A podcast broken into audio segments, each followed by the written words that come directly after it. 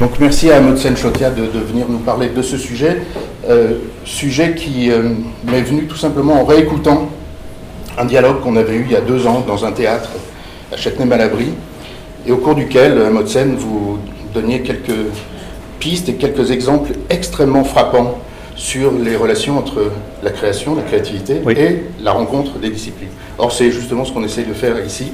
C'est-à-dire la mode n'est pas tellement intéressante quand elle ne parle que de mode. Elle le devient quand elle parle d'autre chose. Peut-être encore plus que d'autres euh, euh, secteurs, elle est, elle- elle est dans les confluences. Et, euh, et comme on est dans la création, je me suis dit, mais c'est lumineux. Donc je vous ai appelé, vous avez bien voulu venir. Merci. Je vous apporte un verre d'eau tout de suite. C'est bon, ouais, donc on passe trois quarts d'heure avec vous et merci d'être venu. Inaugurer Merci. ce festival, deuxième du. Eh bien, écoutez, je suis très heureux d'être avec vous en cette fin de journée. Euh, comme l'a dit euh, Lucas, je travaille au Centre de recherche interdisciplinaire et on travaille avec énormément d'étudiants. Euh, notre objectif est de les faire venir de différentes disciplines et de croiser à la fois les savoirs, les pratiques, de créer pour eux un portfolio, de faire, en sorte à ce que l'université soit pour eux un lieu d'épanouissement. Et ben, on se retrouve naturellement au carrefour de ces deux notions, créativité et d'interdisciplinarité. Alors je vous ai présenté, je, vous, ai préparé un petit, euh, un petit PowerPoint qui reprend un petit peu les, idées euh, centrales auxquelles on, auxquelles on s'attache. Donc moi-même, je suis physicien, mais je suis physicien et biologiste. Je suis physicien biologiste et euh, j'ai fait du management. Donc à chaque fois que je me présente, il y a une difficulté, c'est de savoir, c'est de savoir qui je suis, de savoir si mon interlocuteur le comprend bien. Et c'est toujours un risque individuel qu'on porte lorsqu'on est à la, à la confluence de plusieurs, euh, de plusieurs projets. Donc, euh, ce qui est, d'intéressant, c'est que pour nous, c'est également une façon de, fertiliser euh, le- les, savoirs, venir de la physique, des maths, de la bio, de la philo, et de s'intéresser à un projet. Eh bien, ça permet à tous ceux qui sont autour de la table eh d'en savoir notamment, non seulement plus, mais de se réinterroger sur, leur, sur leur propre champ disciplinaire. Donc ici, c'est ce que j'ai voulu, c'est ce que je voulais indiquer. Lorsqu'on je parle de champ disciplinaire, on parle on part d'un champ un disciplinaire et il y a une rencontre pluridisciplinaire puisque les gens viennent de plusieurs, euh, plusieurs domaines. Et ce avec quoi on repart, si on ne fait pas, euh, si on n'est pas uniquement dans ce, ce- ce dialogue, c'est une interrogation de son propre champ. Et c'est là où se trouve pour moi l'interdisciplinarité. L'interdisciplinarité, elle ne peut pas être enseignée en tant que telle. Sinon, on fait du pluridisciplinaire. De notre côté, ça va être faire venir des, des biologistes et des physiciens, des mathématiciens, des informaticiens, mais l'important, c'est qu'on réinterroge son propre champ de recherche. Alors c'est vrai euh, pour nous aussi bien autour de la, biophysique, l'analyse de données, je vous en parlerai, les sciences cognitives, l'intelligence artificielle, les monnaies électroniques, l'éducation et l'autre. Mais juste avant, j'aimerais faire un petit, point sur la notion de sérendipité, puisque tout ça, ça nous permet non seulement de former nos étudiants à la recherche et par la recherche, mais il y a des choses qui se passent en dehors, à côté, qui sont aussi du, domaine de la créativité, mais pour ça, il faut être euh, préparé, comme le disait Louis Pasteur, la chance ne sourit qu'aux esprits euh, bien préparés. Et là, j'ai quelques, exemples qui sont euh, bah, du domaine des sciences et dans lesquels la sérendipité, c'est-à-dire cette, trouver quelque chose auquel on ne s'attendait pas au départ, eh bien, a eu des répercussions majeures. On peut parler du four à micro-ondes, un inventeur du four à micro-ondes travaillait sur un système euh, de micro-ondes militaire, et lorsqu'à chaque fois qu'il passait près de son, appareil, eh bien, euh, ça chauffait un peu, puis un jour, il a mis la main dans sa poche, il avait une barre chocolatée, la barre chocolatée était fondue.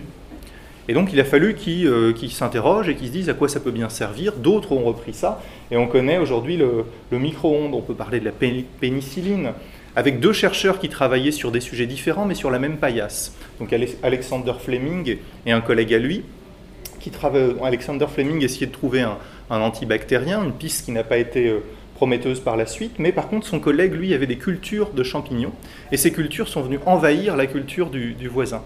Et il se trouve qu'il a remarqué que les, les bactéries, euh, les bactéries qui n'arrivaient pas à tuer, eh bien, se retrouvaient euh, empêchées de pousser dans la zone où euh, poussaient les champignons. Et donc, il a fallu à nouveau une réflexion, une interrogation, pas seulement se dire, mais qu'est-ce qu'il a fait, le collègue il, a, il a rendu mon expérience caduque Non, cette expérience était intéressante et d'autres s'en sont emparés.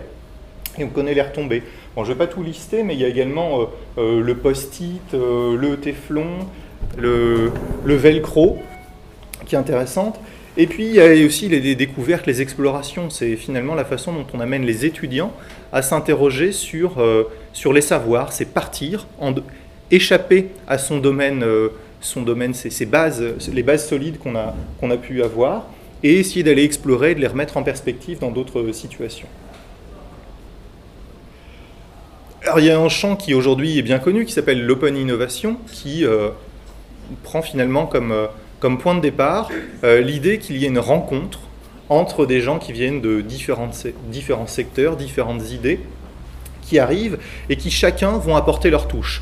Alors on peut prendre l'exemple comme ici de différents ces ronds, ces carrés, ces formes.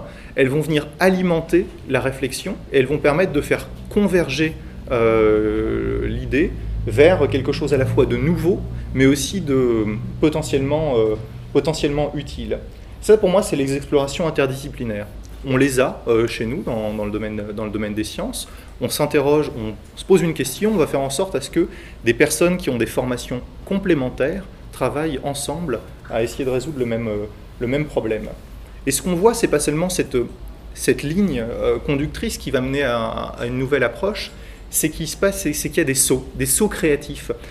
Et finalement, elle a lieu à un moment clé de dans la discussion où on se rend compte que la question euh, peut être traitée sous un angle différent, l'angle de son propre domaine de recherche. Et d'un seul coup, bien, la discussion prend une autre, dimension.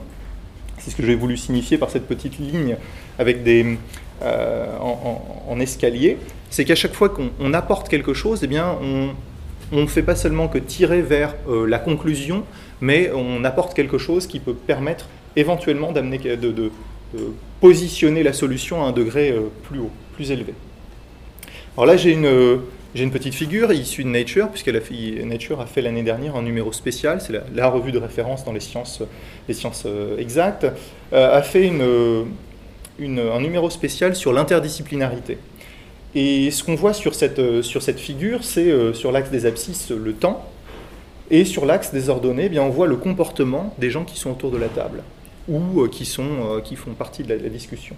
Et on voit que finalement, ce qui se passe, c'est qu'on part d'une envie d'imposer euh, les solutions qui viennent de son domaine, et on passe de ça à une phase d'écoute, une écoute plus ou moins profonde, et on va faire des allers-retours jusqu'à arriver à un point où l'ensemble des participants c'est éloigné de ces deux, euh, formes d'interaction qui sont ou bien dominées par sa discipline ou l'écoute extrêmement passive. On, on, va être capable d'avoir des apports, un dialogue, une, dynamique dans, le dialogue qui va permettre d'amener à des nouvelles, euh, des nouvelles solutions. On, met en, on, met en, pratique, nous, ces, différents éléments. Euh, ce que, je ce j'essaye de dire dans cette, euh, dans ce transparence, c'est la chose suivante, c'est que la créativité a toujours un contexte et il est difficile de pouvoir remettre à la fois un nom. Si vous travaillez en groupe et que les idées fusent, on a l'impression que quelqu'un a mené la discussion et finalement c'est peut-être celui qui a posé la question là, euh, peut-être une question au départ non pertinente, qui va amener ce, jaillissement, cette, ces idées nouvelles. Et donc il est très difficile ensuite d'établir qui dans le groupe a été, a été à l'origine de l'idée. Donc la créativité ici se compose de façon collective, et on le dit très bien, que ce soit avec des étudiants, avec des groupes de formation continue, des adultes ou autres. Elle peut être aussi euh, inspirée. Et euh, dans notre cas, puisqu'on travaille dans, le domaine des sciences du vivant, on s'en rend compte, on a des contacts avec des designers, des architectes ou autres, et on, se rend compte que le côté bio-inspiré joue un rôle extrêmement important. Euh, de la même façon que ce n'est pas, de la création, c'est une création qui euh, fait référence à quelque chose d'existant et qui la transforme. Donc à nouveau, euh, à, quel point l'importance de faire dialoguer ou de regarder, d'écouter, de se documenter est important dans, dans, nos domaines.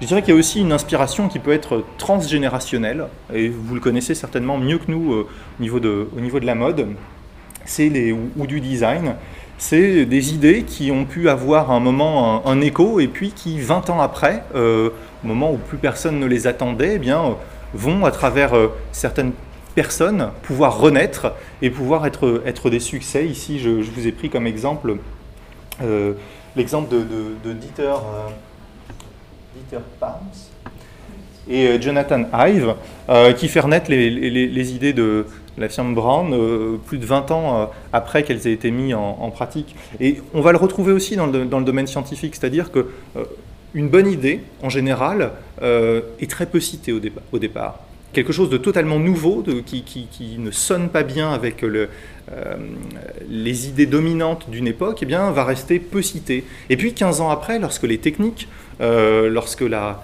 pensée a changé, eh bien, on va voir que ça devient quasiment un nouveau champ disciplinaire qui démarre à partir de ces quelques articles fondateurs qui étaient à l'époque euh, totalement, totalement nouveaux. Donc il y a un jaillissement de la pensée.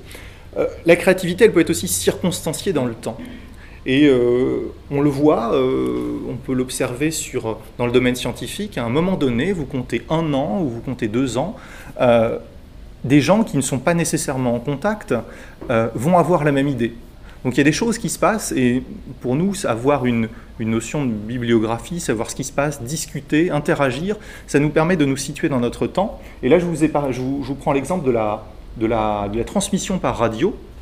Eh bien, en, à peine dix ans, il y a euh, six euh, euh, génies de l'ingénierie et, des sciences, six ou sept, qui vont participer à l'invention ou la réinvention de cette, de cette technique. C'est aussi bien en Inde Bose, en Europe ça part des idées de, de, Hertz, ça va aller au, Brésil ou passer par les États-Unis, Tesla et, et, compagnie.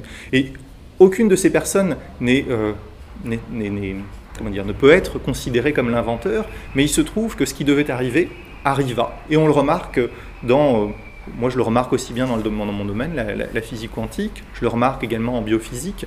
Euh, les idées, elles, euh, elles ont un temps, et quand elles doivent émerger, eh bien elles, émergent.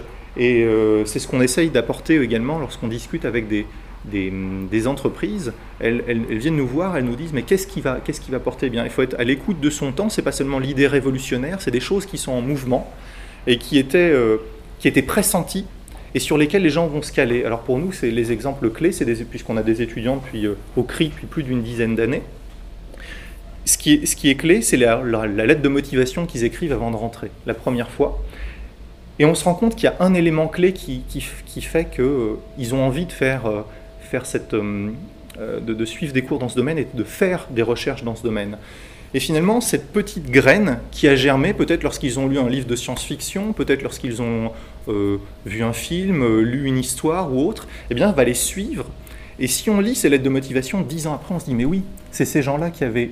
c'est à partir de ça que sont nées les idées, les idées modernes. Et donc, en écoutant ces choses qui sont encore à l'état à, l'état embryonnaire, eh bien on se rend compte que 15 à 20 ans plus tard, ça devient euh, quasiment euh, l'idée et les pensées euh, modernes et, dominantes. Et donc je vous encourage, si vous travaillez beaucoup avec, avec des, plus jeunes que vous, ou si vous allez vous engager dans une, une pratique d'enseignement, à écouter ces idées, puisqu'elles paraissent totalement ou naïves ou écartées de la réalité, et puis dix ans plus tard, eh bien c'est ces gens-là qui ont porté leur idée jusqu'au bout on, le remarque beaucoup en science, l'interculturel joue euh, joue un rôle extrêmement important.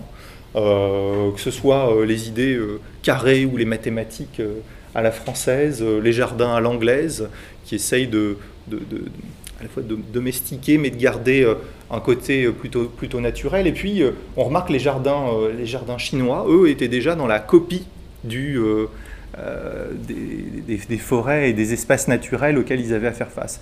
Et donc dans ce dialogue aussi, on va retrouver des personnalités euh, qui, euh, eh bien, qui font que tout un pays peut suivre à un moment donné une pratique de, de, copie et tout à coup eh bien, se réveiller parce qu'il y a des, des, individus qui sont partis et qui ramènent chez eux une part de, de multiculturel et qui vont faire progresser les sciences et les techniques dans d'autres directions.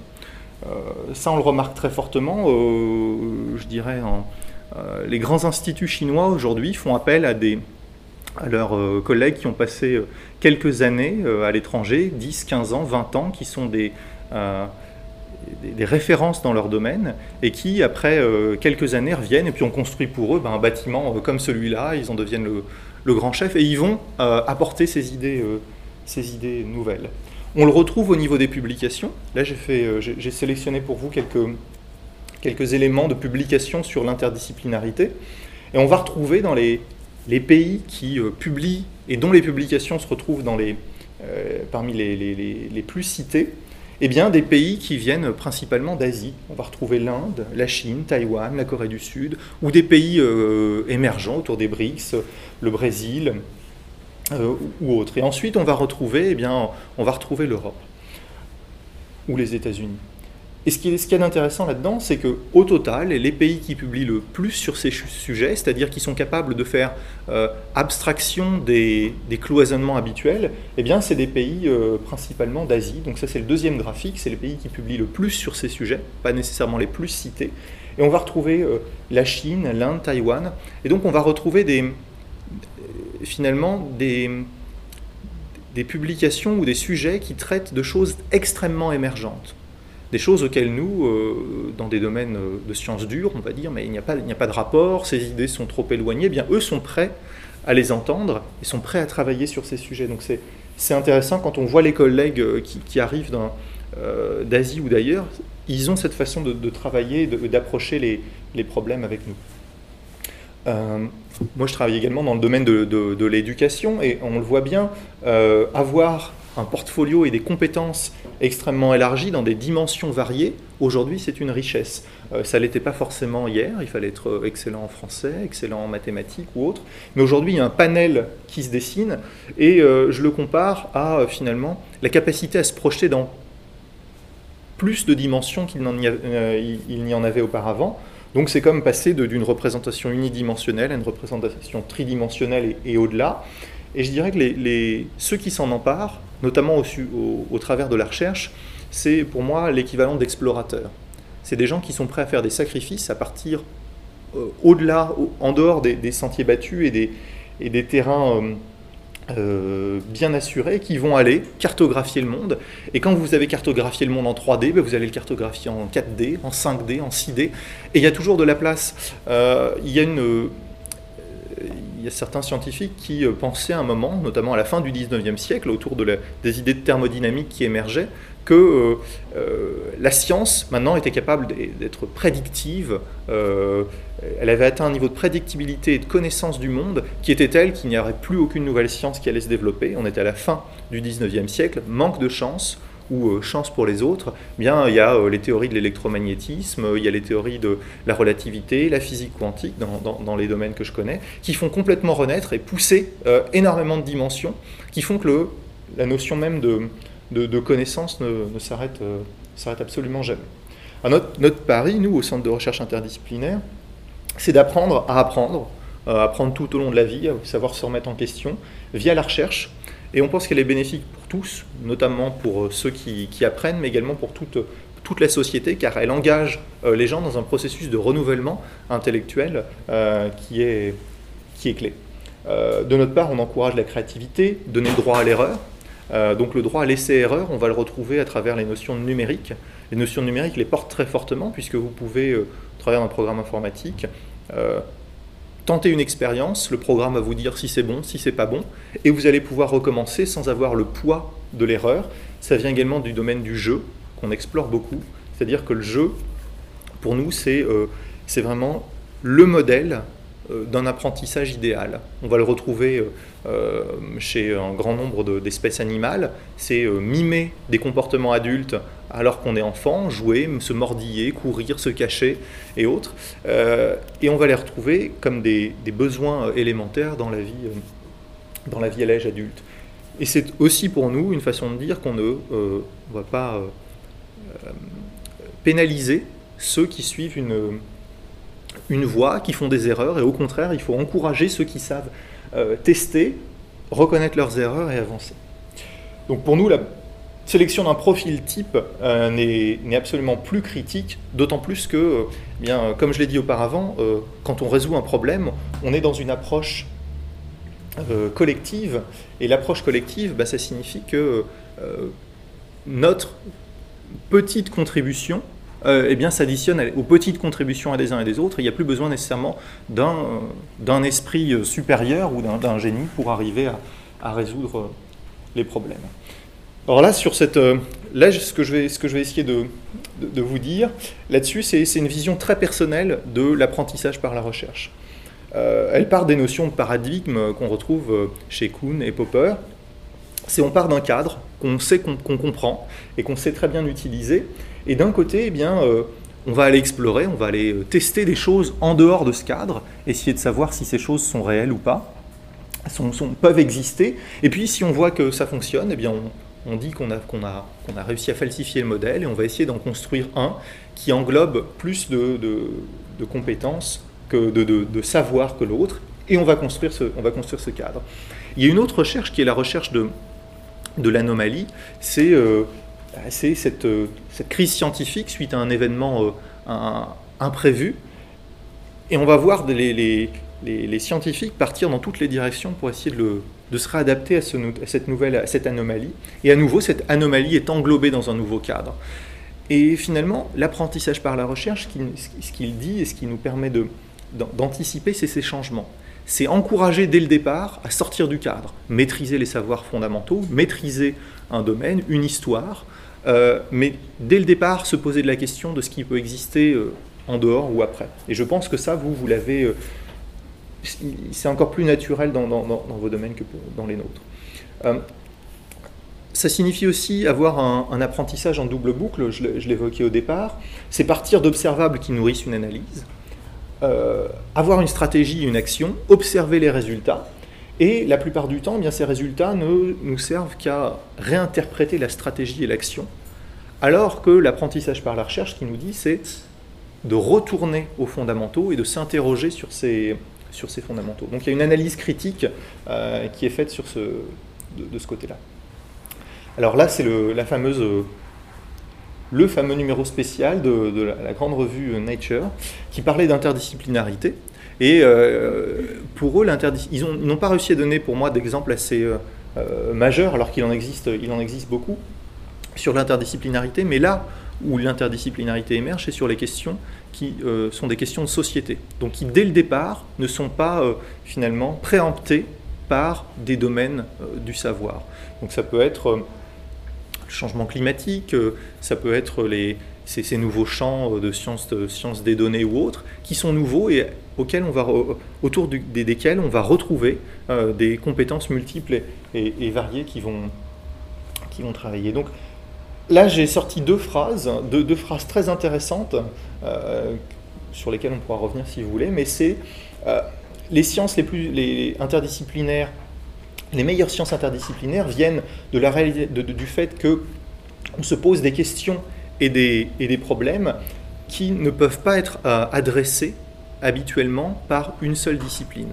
Donc ça, c'est pour eux, c'est les, domaines interdisciplinaires les plus, prometteurs. Et les approches interdisciplinaires devraient, d'après les éditeurs, être euh, accompagnées par euh, des, gens qui posent des questions et qui résolvent des problèmes euh, qui n'ont jamais été abordés auparavant. Euh, notamment au travers d'approches non conventionnelles, c'est-à-dire sortir des cadres et des sentiers, battus. Et on va le retrouver autour ici de la crise de l'énergie, les désastres climatiques, les changements, changements du climat, les questions sur le biodesign, les questions sur la science des données et autres. Euh, pour moi, ça apporte euh, une question. L'interdisciplinarité, c'est ou la créativité, c'est des personnes, mais ces personnes ne sont pas nécessairement euh, c'est là où je veux, pour moi, le numérique est intéressant, c'est qu'il a atteint un point, l'informatique, un point où bien nous devenons des cyborgs. Alors là, il y a deux, citations, l'une de, de, Clive Thompson, qui est un ancien rédacteur en chef du magazine Wired, qui, qui, est finalement la plus intéressante pour moi. C'est en fait là où là où s'arrête ma mémoire et là où Google prend le pas devient de plus en plus flou chaque seconde. Souvent, quand je parle au téléphone, je recherche dans Wikipédia, dans les moteurs de recherche pour explorer le sujet, rassemblant les résultats pour étayer mes arguments.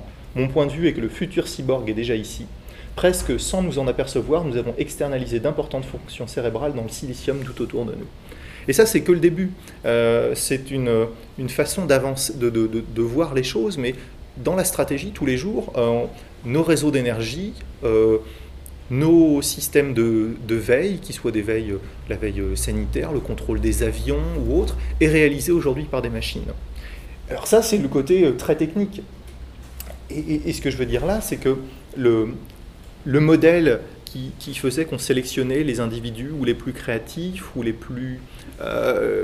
C'était des individus qui dominaient leur époque par leur pensée, leurs leur compétences. Et eh bien aujourd'hui, continue mettant à être accompagnés par une relation homme-machine intéressante. Alors la première qui est la plus marquante pour moi, c'est Deep Blue euh, qui, bat, euh, qui bat Kasparov. Là, c'est la puissance pure des machines, c'est la calculatrice euh, qui bat, qui bat l'humain. Et puis récemment, c'est le jeu de Go. Jeu de Go qui était considéré comme beaucoup plus complexe, qui met en place des, des, stratégies visuelles. Et là, le problème a été attaqué différemment.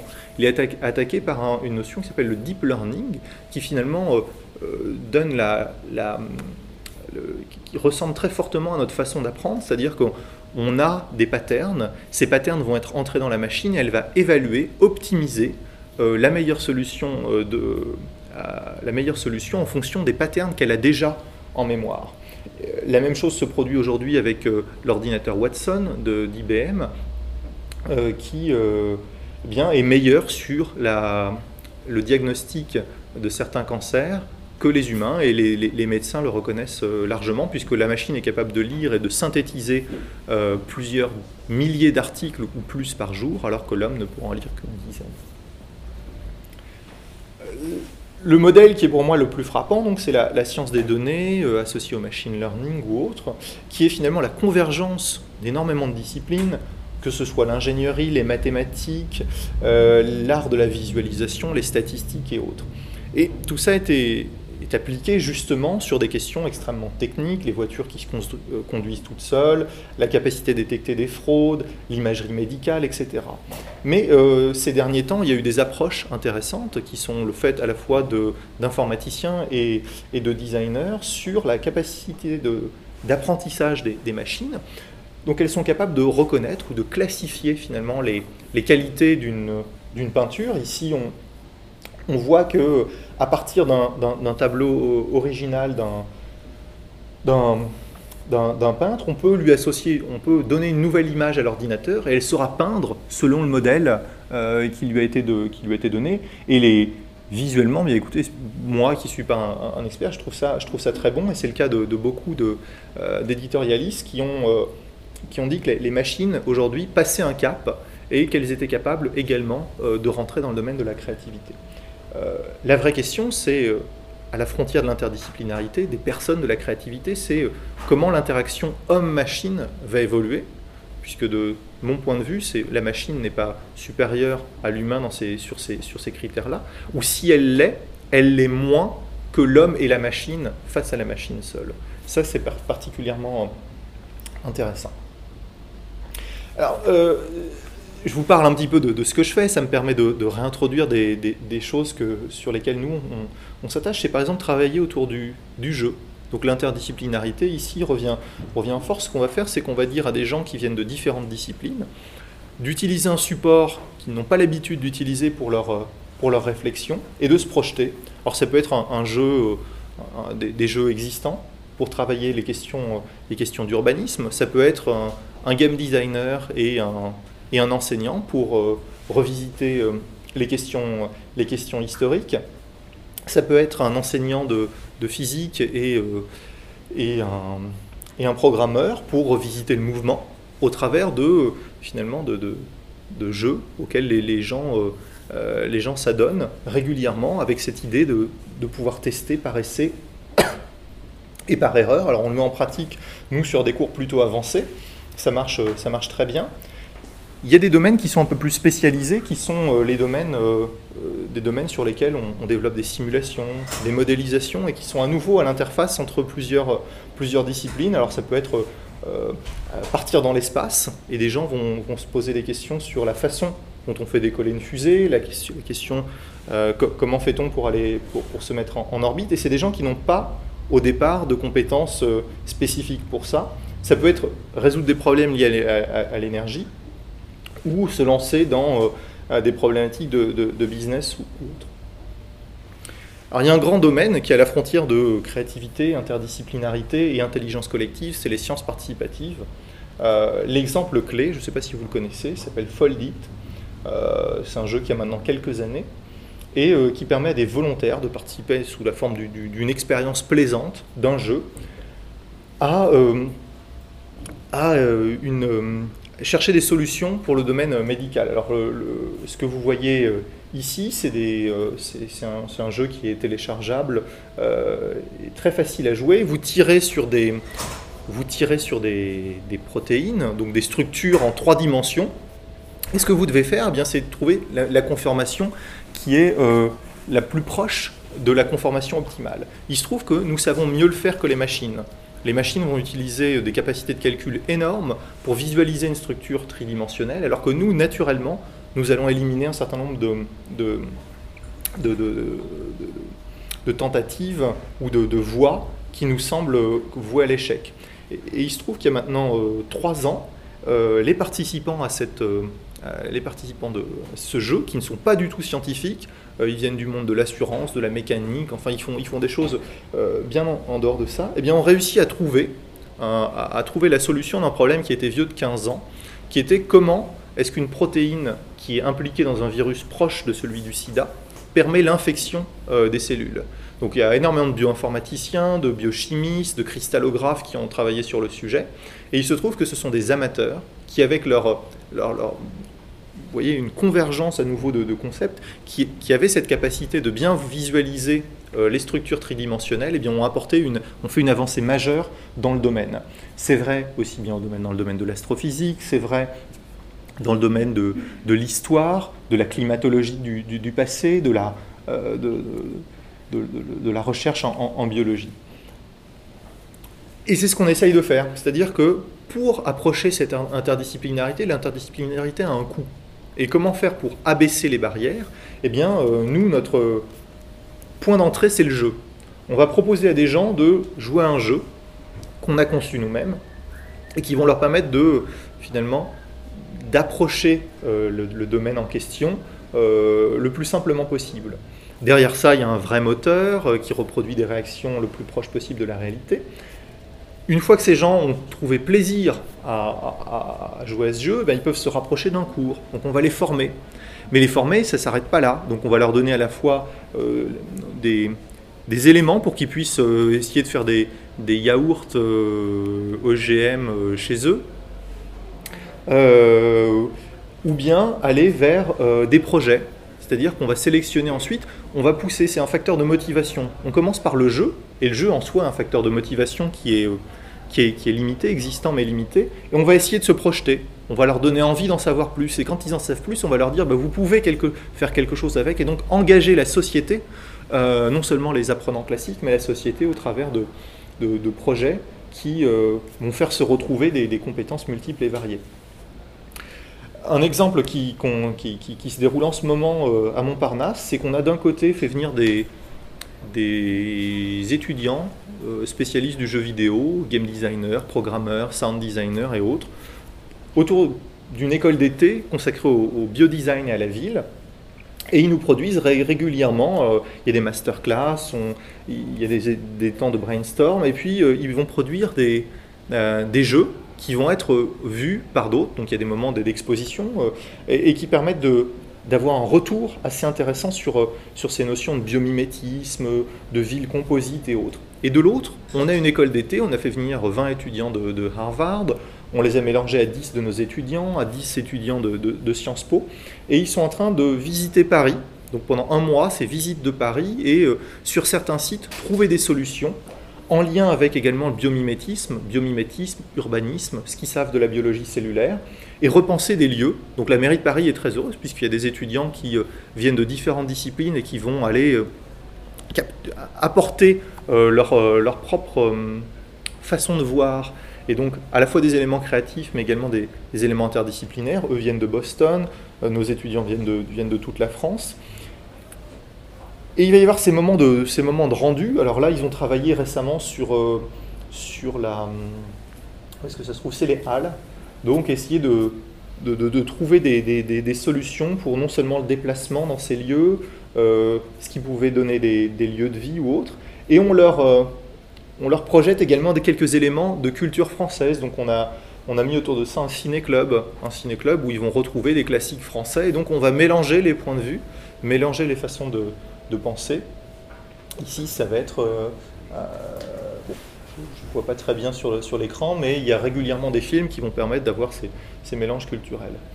il y a quelque chose qu'on fait très bien aussi, c'est les, les, hackathons. Donc il y a ce condensé de créativité et d'interdisciplinarité. On invite des gens qui sont de différentes disciplines à venir et à partager en 36 heures, en 48 heures, un moment extrêmement intense euh, de création. Donc on sait qu'à la fin, il faut présenter quelque chose, on sait qu'il faut dialoguer très vite, on sait qu'il faut utiliser au mieux les compétences des gens qui sont avec nous. Et on le fait à l'occasion de, divers, euh, de divers événements, que ce soit autour, euh, autour du jeu, autour de cours en ligne, autour de, questions scientifiques, de design, de numérique, et bah, écoutez, ça marche, ça marche très bien. Et on met autour de ça des éléments qui leur permettent de, également d'abaisser les barrières, de faire du prototypage rapide, euh, que ce soit de faire de l'électronique qui ne se faisait pas avant, par exemple cuire ses circuits à la plancha. ça se fait pas, c'est pas quelque chose qui se fait qui se fait beaucoup, mais ça permet de faire en deux jours des circuits qui prendraient une semaine ou un mois à envoyer en Chine ou ailleurs à faire c'est essayer de faire travailler ensemble des gens qui veulent, qui veulent faire de, euh, de la programmation, des gens qui veulent faire de, la physique, des gens qui veulent faire du design d'objets. Et ça donne également des startups, mais des startups qui sont incubées, qui travaillent autour euh, d'objets embarqués, qui travaillent autour de questions d'urbanisme, avec la, bioluminescence dans les villes. Ça peut être apporter de l'eau, des solutions euh, modernes pour apporter de, l'eau dans des milieux, dans des, dans, des zones qui n'en bénéficient pas, euh, etc., euh, du machine learning et autres. Euh, tout ça parce qu'ils ont le droit à l'essai-erreur. Donc même en, 36 heures ou pour le long terme, lorsqu'on les accompagne, il n'y a jamais de, critiques violentes qui, sont émises, c'est plutôt des conseils et de la remise en, perspective. Donc tout ça, c'est un, monde, un monde nouveau. Pour nous, les capteurs qui sont aujourd'hui disponibles dans les téléphones portables font que ben, la, on peut se poser des questions que, que personne euh, n'aurait pu se poser avant. On peut se poser des questions sur le monde qui nous entoure. On a des capteurs, euh, des accéléromètres, des gyroscopes, des capteurs de pression, on a des capteurs de rythme cardiaque, on a des capteurs de, de, pression sanguine, des GPS, et finalement on peut interroger le monde et on peut également s'interroger. Donc c'est toute la e-santé qui nous paraît extrêmement pertinente aujourd'hui. C'est la convergence à nouveau euh, d'éléments créatifs, de nouveautés, de, de, personnes qui viennent de, disciplines différentes et qui sont capables de faire des choses que personne n'a jamais vues euh, ou anticipées auparavant. Euh, un des exemples, celui-là marche très bien, c'est qu'on a dit, on a, a, accueilli une compétition de jeux de découverte scientifique à la Cité des Sciences et on l'a immédiatement réutilisé dans les cours. ici, c'est un téléphone portable qui est sur une structure euh, fabriquée par une imprimante 3D avec une petite lentille connectée à de, l'électronique Arduino et qui permet de jouer avec des algues qui sont euh, euh, photosensibles. Et lorsqu'on les éclaire un peu trop, bah, elles s'éloignent en courant. Et donc on peut faire des pongs avec. Donc là, vous voyez, c'est le côté jeu qu'on retrouve. Une fois qu'on a tout fabriqué, eh bien, il y a le moment de, petit moment de détente. On peut faire un pong, on peut, faire, on peut jouer au football et tout ça. Euh, eh bien, ça demande des compétences diverses et variées qu'on essaye d'accompagner. Dernier exemple, c'est le projet recherche étudiant. Euh, pour dire que même dans le très concret, ça peut marcher. Il y a une compétition à laquelle on, participe, nos étudiants participent depuis de nombreuses années, ils sont à l'initiative des idées, c'est eux qui font les expériences, c'est eux qui font les comptes rendus. Et il y a maintenant euh, trois ans, là c'est l'exemple le plus marquant que, j'ai, eh bien ils ont gagné un concours devant 204 universités dans le monde, au MIT. On était très contents, mais ils ont apporté une, de la fraîcheur et quelque chose de totalement nouveau dans la façon de, lutter contre la tuberculose au travers de techniques dont certains ont entendu peut-être parler, qui est CRISPR, CRISPR-Cas9 euh, qui euh, permet de jouer, de, de, transformer la bactérie, de la fonctionnaliser comme on fonctionnalise, euh, comme on travaille avec des Legos on ajoute des nouvelles fonctions et la bactérie répond à ces nouvelles fonctions. Et eh bien ça, ça a des perspectives médicales extrêmement intéressantes. Et on ne l'aurait pas eu si on n'avait pas laissé ce moment de, créativité, si on n'avait pas fait en sorte à ce qu'il y ait des étudiants designers qui rencontrent des étudiants qui viennent de maths, euh, de bio, de physique, parce que dans cette équipe, il y a des étudiants qui viennent d'au moins 7 à 8 disciplines différentes. Voilà, c'est cette rencontre qui a permis de, euh, de repenser le domaine. Donc voilà, je vous remercie. Merci, Merci à vous.